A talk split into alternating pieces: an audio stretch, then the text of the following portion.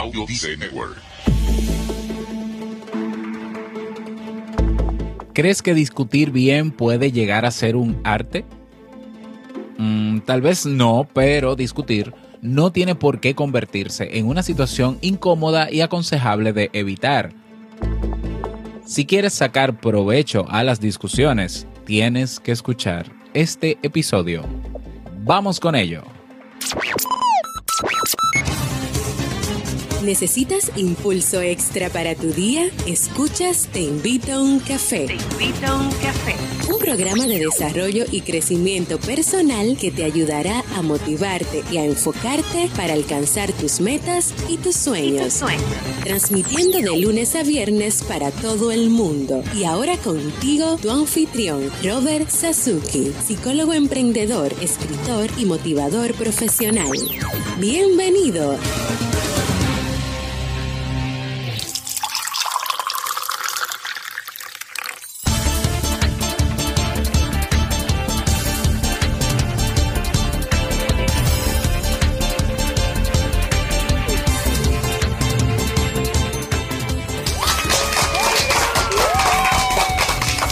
Con esa energía positiva y esos aplausos damos inicio a este episodio número 449 del programa del podcast Te invito un café. Yo soy Robert Sasuki y estaré compartiendo este rato contigo, ayudándote y motivándote para que puedas tener un día recargado positivamente y con buen ánimo.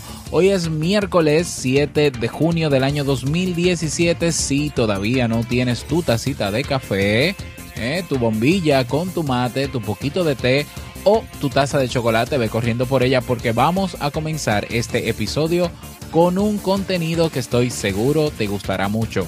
En este episodio escucharemos la frase con cafeína, ese pensamiento o reflexión que te ayudará a seguir creciendo y ser cada día mejor persona. El tema central de este episodio que he titulado Aprende a discutir en 7 pasos y el reto del día. Como siempre recordarte que en robertsazuki.com barra club encuentras ahí nuestro club Kaizen. En el mismo tienes disponible de manera ilimitada desde cualquier dispositivo nuestros cursos de desarrollo personal y profesional. Tienes los webinars en diferido que hemos realizado hasta la fecha. Tienes una biblioteca digital.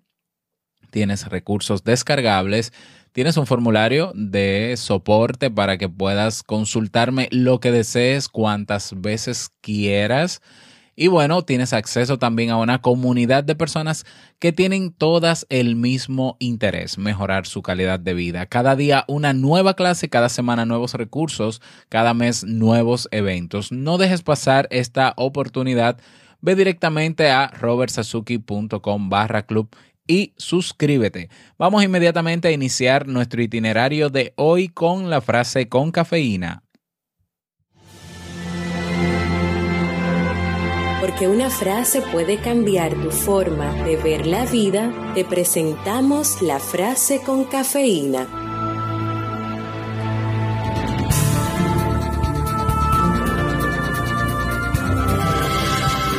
Es mejor debatir una cuestión sin resolverla que resolver una cuestión sin debatirla. Joseph Hoover.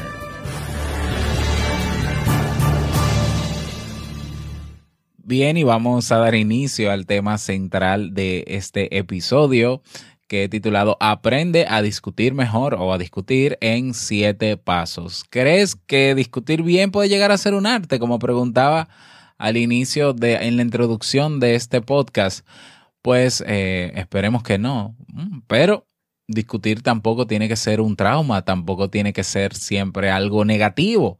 ¿eh? Es conveniente tener eh, calma, sentido común, pero recuerda que, y bueno, hago un paréntesis rápido aquí, recuerda que todos los miércoles estamos trabajando, hemos estado trabajando durante el mes de mayo y seguiremos trabajando durante el mes de junio con un ciclo de temas sobre manejo y resolución de conflictos. Y bueno, ya hemos hablado muchísimas veces de que el conflicto puede verse como un problema, ¿eh? pero puede verse también como una oportunidad. Entonces en una discusión tú tienes la opción o de romper el vínculo que tienes con esa persona con la que estás eh, teniendo el inconveniente o fortalecer ese vínculo. Entonces, como decía Noel Clarazó, muchos gritan y discuten hasta que el otro calla, creen que le han convencido y se equivocan para siempre. ¿eh? Bueno, recuerda que por mucho que desees no discutir, es muchísimas veces, quizá la mayoría de veces, inevitable. ¿Mm? ¿Por qué? Porque somos dos personas. Eh, cuando discutes con alguien, pues son dos personas completamente diferentes, aunque sean familia, aunque sean gemelos, son dos personas diferentes. Ya sea con un familiar, un amigo, pareja, compañero de trabajo e incluso un jefe. Lo importante es lograr que no sea una experiencia desagradable, sino que sea un intercambio educado de impresiones. Como seres humanos, en algún momento tendremos que discutir, ya que además de ser un ejercicio muy sano con el que aprendemos a argumentar, ¿eh? y también es inevitable en muchas de las ocasiones en las que tenemos que ser asertivos, o sea que una buena técnica para eh, practicar y desarrollar la asertividad es discutir, claro que sí, por raro que parezca. Es ahí, claro, eh, que hay que tener ciertas claves para hacer de esta experiencia algo provechoso. No voy a decir que es algo deseable, porque si a nosotros se nos diera la opción de no discutir y poder resolver nuestro problema con la otra persona sin utilizar ese recurso, pues todos diríamos que sí, que preferimos no discutir. De hecho, hay gente que toma como conducta o como actitud ante una posible discusión o, o, bueno, si una discusión, pues optan por evitarla cosa que no es recomendable. Pero ya que tenemos que enfrentarnos a esa realidad, a esa situación, pues vamos a utilizar estrategias, vamos a utilizar técnicas claves que nos ayuden a sacarle provecho y a lograr el objetivo de toda discusión. ¿Cuál es el objetivo de toda discusión? Llegar a un acuerdo. Un acuerdo donde gane yo y pierde el otro. Un acuerdo preferiblemente donde ambas partes ganen, porque si no, no fuese un acuerdo, si no fuese tiranía, si no fuese imposición, ¿eh? entonces eh, no tendría mucho sentido. Eh, el, eso de sacar provecho en una discusión no tendría sentido si solamente uno de los dos saca provecho de, de las situaciones que nos ocurren en el día a día. Pero bueno, vamos con las claves, vamos con los pasos, los siete pasos que te mencioné en, que te menciono en el título de este episodio sobre eh, cómo discutir mejor. ¿Mm? Paso número uno. No olvides conservar la calma en todo momento. Ten por seguro que no hay muchas personas en el mundo a las que les gusta que les griten. Entonces, ¿por qué tengo yo que gritar? ¿Por qué tienes tú que gritarme? Es importante intentar no alterarse y mantener en todo momento una actitud relajada en un ambiente propicio.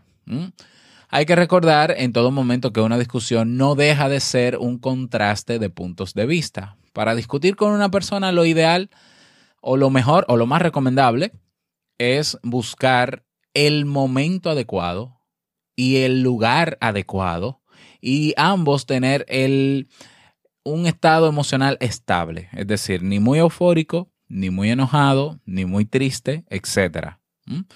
Claro, a veces no están todas esas condiciones, pero hay que buscar la manera. No todas las discusiones tienen que resolverse en el mismo momento en que aparece un problema.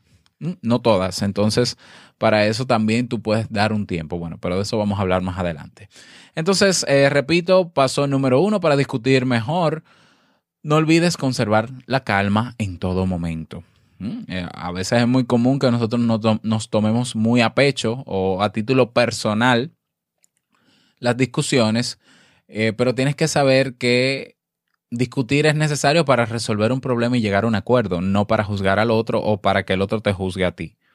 En eso te puede ayudar mucho el libro de, del doctor Miguel Ruiz, que en uno de, bueno, que se titula Los cuatro acuerdos, que menciona en uno de los acuerdos el no tomarte todo a título personal. Es súper interesante. Es un libro que se lee en dos horas completito, así que te lo recomiendo. De hecho, creo que lo tenemos en la biblioteca digital en el Club Kaizen. Bueno, seguimos. Eh, paso número dos. Paso número dos. Discutir bien es construir. De hecho, incluso se puede aprender mucho de una buena conversación aún no estando de acuerdo con los puntos de vista de la otra persona. ¿Por qué no tratar de tender puentes de entendimiento y centrarse en lo común en lugar de aquellos argumentos que separan? Si centramos nuestra atención en el problema o en la discrepancia que tú y yo tenemos, pues vamos a ver eso como un elemento externo a la relación que yo pueda tener o establecer contigo directamente. Por tanto, nosotros mm, pudiéramos aliarnos, de verlo así, aliarnos formar un equipo para resolver el conflicto. Fíjate qué interesante, una manera de ver el tema de las discusiones. Estamos discutiendo porque hay un problema que resolver o porque se ha presentado un problema y hay que resolverlo. ¿De acuerdo? Entonces vamos a trabajar tú y yo juntos, tú con tus ideas que son diferentes a la mía y viceversa, para buscar una solución y derrotar y vencer ese conflicto. Entonces trabajamos más como aliados que como contrincantes. Cuando se da, ¿por qué pasa que cuando discutimos a veces nos, nos lo tomamos a personal y entonces nos juzgamos porque creemos que el problema está en la otra persona porque su idea es diferente a la mía. Y una cosa es que tú tengas ideas diferentes a las mías y otra cosa es que es el problema que está ahí. Entonces, independientemente de que tú pienses diferente a mí, independientemente de que tus ideas sean diferentes a las mías, hay un problema que resolver. Entonces, ¿cuáles son tus aportes desde tus ideas? ¿Cuáles son mis aportes desde las mías? Y vamos a poner en común para vencer esa situación. Vamos a aliarnos. Por eso, este segundo paso lo he titulado Discutir bien es construir. Seguimos. Eh, paso número tres. Ya mencioné la cita de Noel Clarazó, eh, curiosa, que mencionaba, ¿no? De muchos, bueno, la voy a leer. ¿eh? muchos gritan y discuten hasta que el otro calla. Creen que le han convencido y se equivocan siempre. Bueno, vamos a ver. Una retirada a tiempo antes de que la situación se vaya de las manos es una clara victoria. Si no se puede llegar a un acuerdo, tampoco es necesario que la conversación degenere en insultos, gritos o descalificaciones. Es mejor incluso callar y centrarse en algo más productivo. Es decir, no sé, cuando uno de los dos se altera en medio de una discusión o los dos se alteran, pues lo recomendable es inmediatamente cortar ese momento, ¿eh? parar esa discusión. ¿Por qué? Porque ya la capacidad de razonamiento de ambas partes o de quien está alterado, pues ha disminuido, está centrado en sus emociones y va a responder de acuerdo a sus emociones. Por tanto, no es recomendable discutir nunca, ni cuando yo estoy alterado, ni cuando el otro está alterado, ni cuando ambos estamos alterados. Hay que estabilizar esa emoción, hay que tranquilizarse. Por tanto, en este paso es importante saber que si se da esta alteración emocional, se le debe comunicar a la otra parte un momento, nos estamos saliendo de control porque si estamos aquí para resolver un problema y tú te estás alterando, eso no nos va a ayudar y como tenemos que llegar a un acuerdo donde ambas partes salgamos beneficiados, creo que este no es el mejor momento. Vamos a parar esta discusión y vamos a continuarla cuando estemos más calmados. Tú dirás, bueno, pero es muy fácil decirlo, habrá, dile eso a tu jefe, dile eso a... Bueno, pero eso es ser asertivo entonces, ¿qué prefieres? Que se resuelva la discusión en base a emociones, cuando sabes que no va a ser una solución objetiva al problema y que va a terminar incluso acusándose, acusando una parte a la otra. Entonces, al final, ¿qué ganamos? Todo lo contrario. En vez de resolver un problema, creamos un nuevo problema y el problema de origen continúa ahí. ¿Qué prefieres? ser asertivo y decirlo, aunque suene raro, porque no estamos acostumbrados a eso, y buscar una solución más adelante, o que se agrave el problema por un mal manejo emocional de una de las partes o de ambas partes. Entonces, paso número tres, amparar a tiempo de ser necesario o retirarte de la discusión de ser necesario. eh, en el momento en, en que cualquiera de las partes esté alterada emocionalmente. Paso número cuatro. Um, a ver si es el paso número cuatro. Um, sí, exacto. Paso número cuatro. La imposición es totalmente contradictoria con discutir bien. Una persona que trata de hacerse valer usando su cargo o su puesto, o el tono de voz, o su jerarquía, o cualquier otra excusa está exenta de tolerancia. La conversación debe regirse por el entendimiento y el acuerdo mutuo y sobre todo la disposición de querer resolver un problema. ¿Eh? Y esto, bueno, esto es lo que menos vemos. Este es el paso que menos, eh, quizás al que menos estamos acostumbrados. Tenemos un jefe que cuando quiere hablar con nosotros, si está molesto, se dirige a nosotros de forma despectiva. Bueno, en mi caso no, porque no, no he tenido esa experiencia, por lo menos no en este momento, sí en otros trabajos. Y bueno, nosotros tenemos hasta miedo de discutir con un superior o con una autoridad o con, eh, no lo sé. Entonces ahí no puede haber discusión. Eso ahí no se, no se puede discutir cuando una de las partes entiende y cree que está por encima de la otra. Ahí no puede haber discusión. Para que haya discusión tú tienes que quitarte el traje de jefe, el traje de, de autoridad porque se supone que estamos buscando una solución en común para llegar a un acuerdo donde ambos ganemos, entonces tenemos que estar al mismo nivel. Yo soy muy eh, eh reticente a, a, tratar a personas que tienen más puesto que yo en mi trabajo o más autoridad que yo en mi sociedad como alguien superior. Yo soy rebelde en ese sentido. Yo creo que todos somos personas iguales, tenemos los mismos derechos. Lo que nos diferencia son los deberes quizás, pero eso no te hace mejor persona o, o menor persona. Entonces a la hora de que haya un problema entre dos personas, puede ser el Papa. Si hay que discutir, yo invito, lo invito a él a que se quite su cargo delante de mí para que podamos discutir como dos personas y llegar a un acuerdo en común. De no querer hacerlo, no hay discusión. No puede haber discusión. Hay imposición. Entonces, donde hay imposición, uso de la autoridad, uso del poder, no hay discusión. Hay otra cosa, pero no discusión. Bien, paso número 5. Eh, la escucha activa esa gran, ese gran recurso que tanto mencionamos en el tema de inteligencia emocional, que tanto mencionamos en el tema de asertividad, que lo mencionamos incluso ayer en el tema de la empatía, es una clave necesaria durante una discusión. Los monólogos, por muy bien fundados que estén, no tienen por qué ser ciertos o aceptados por un interlocutor.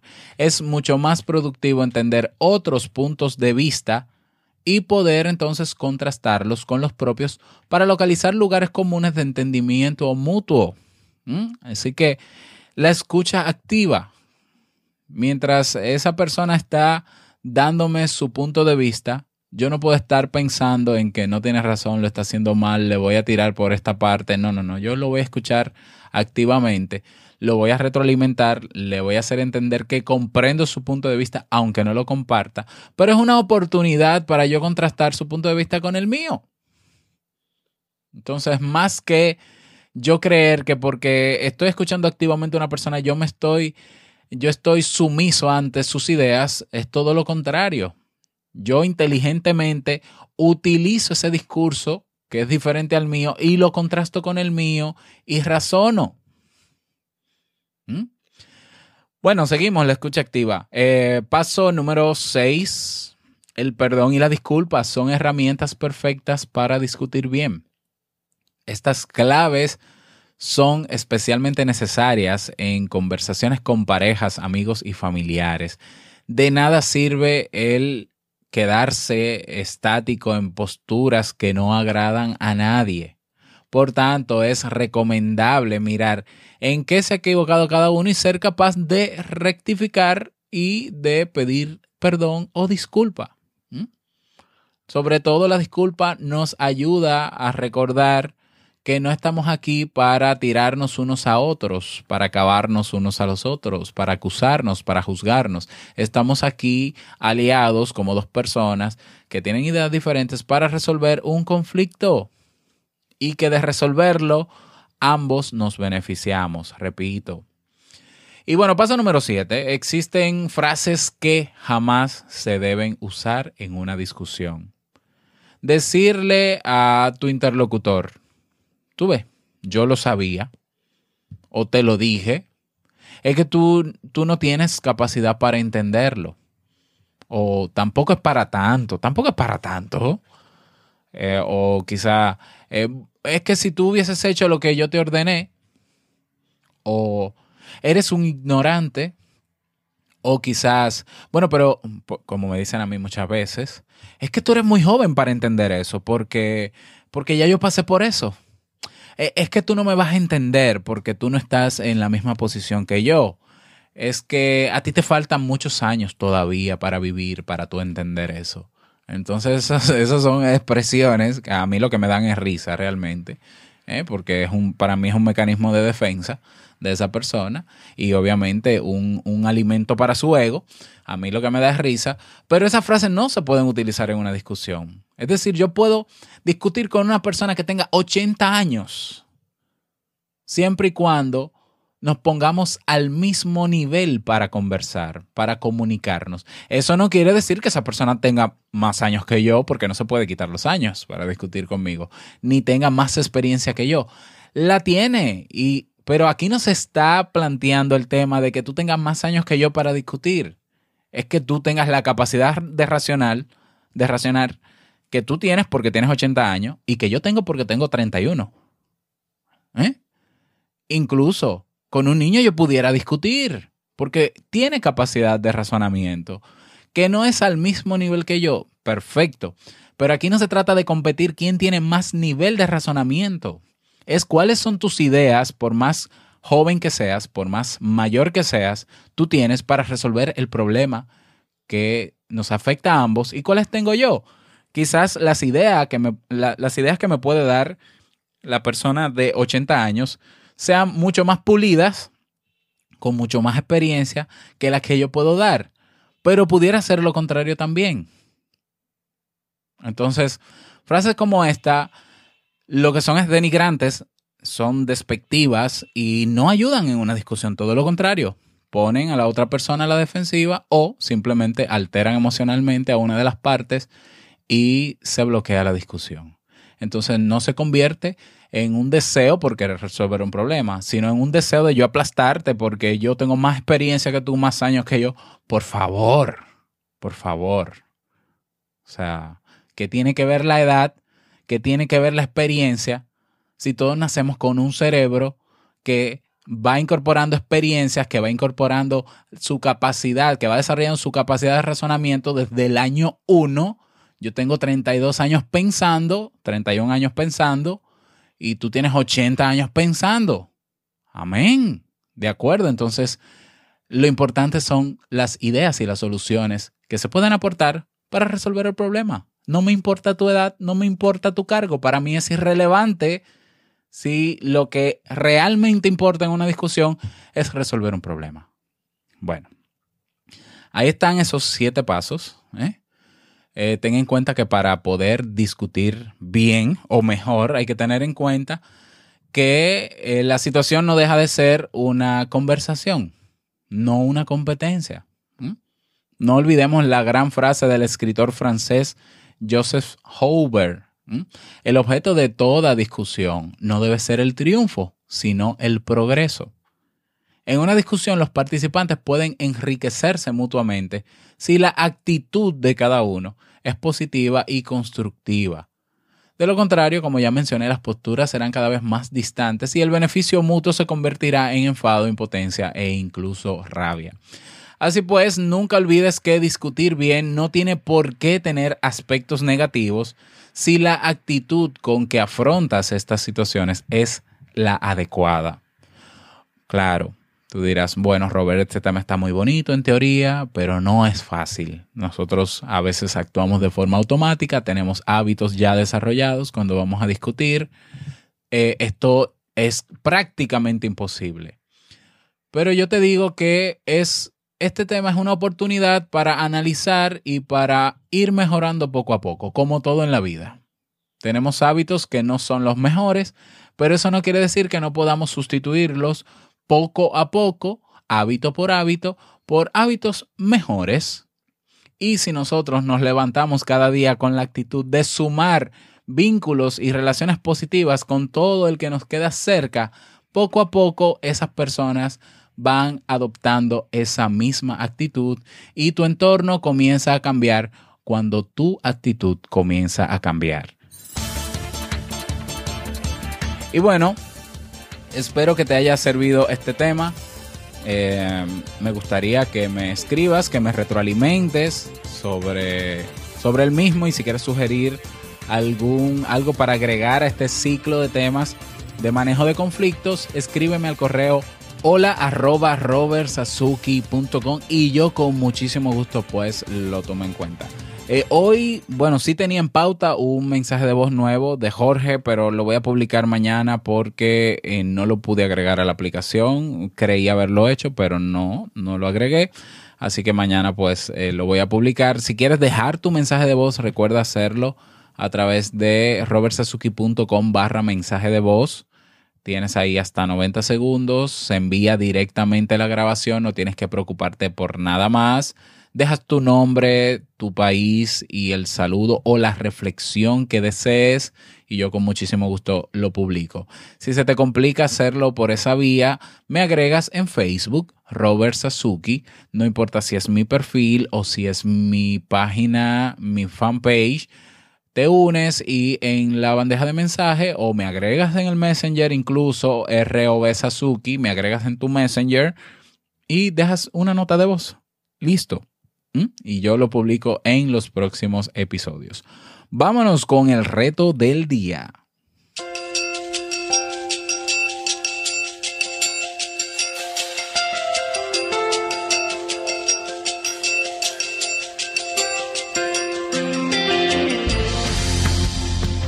El reto para el día de hoy es el siguiente. Hoy vas a discutir, no, mentira, no, no es cierto.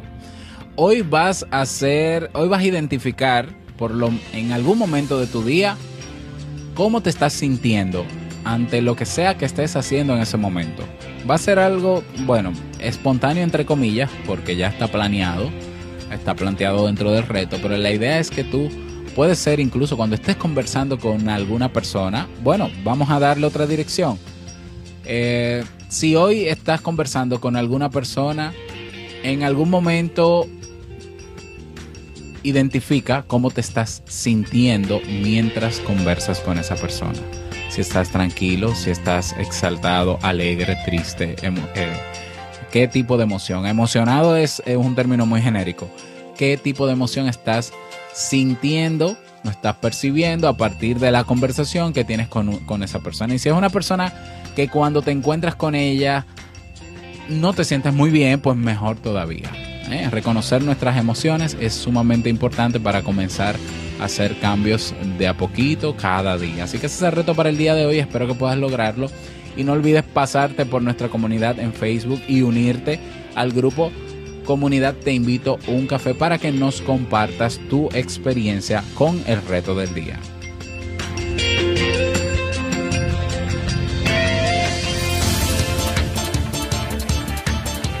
Y llegamos al cierre de este episodio en Te Invito a un Café. Agradecerte como siempre por tus retroalimentaciones. Muchísimas gracias por tus valoraciones de 5 estrellas en iTunes. Gracias por tus me gusta en ebox, manito arriba o corazoncito en ebox. Gracias de verdad por eso, porque esas, esos me gusta, ese, ese simple gesto o sencillo gesto nos ayuda muchísimo a posicionar cada uno de los episodios de este podcast y así llegar a más personas. Quiero desearte un feliz miércoles, que te vaya súper bien y recordarte que el mejor día de tu vida es hoy y el mejor momento para comenzar a caminar hacia eso que quieres lograr y discutir mejor es ahora. Nos escuchamos mañana jueves en un nuevo episodio. Chao.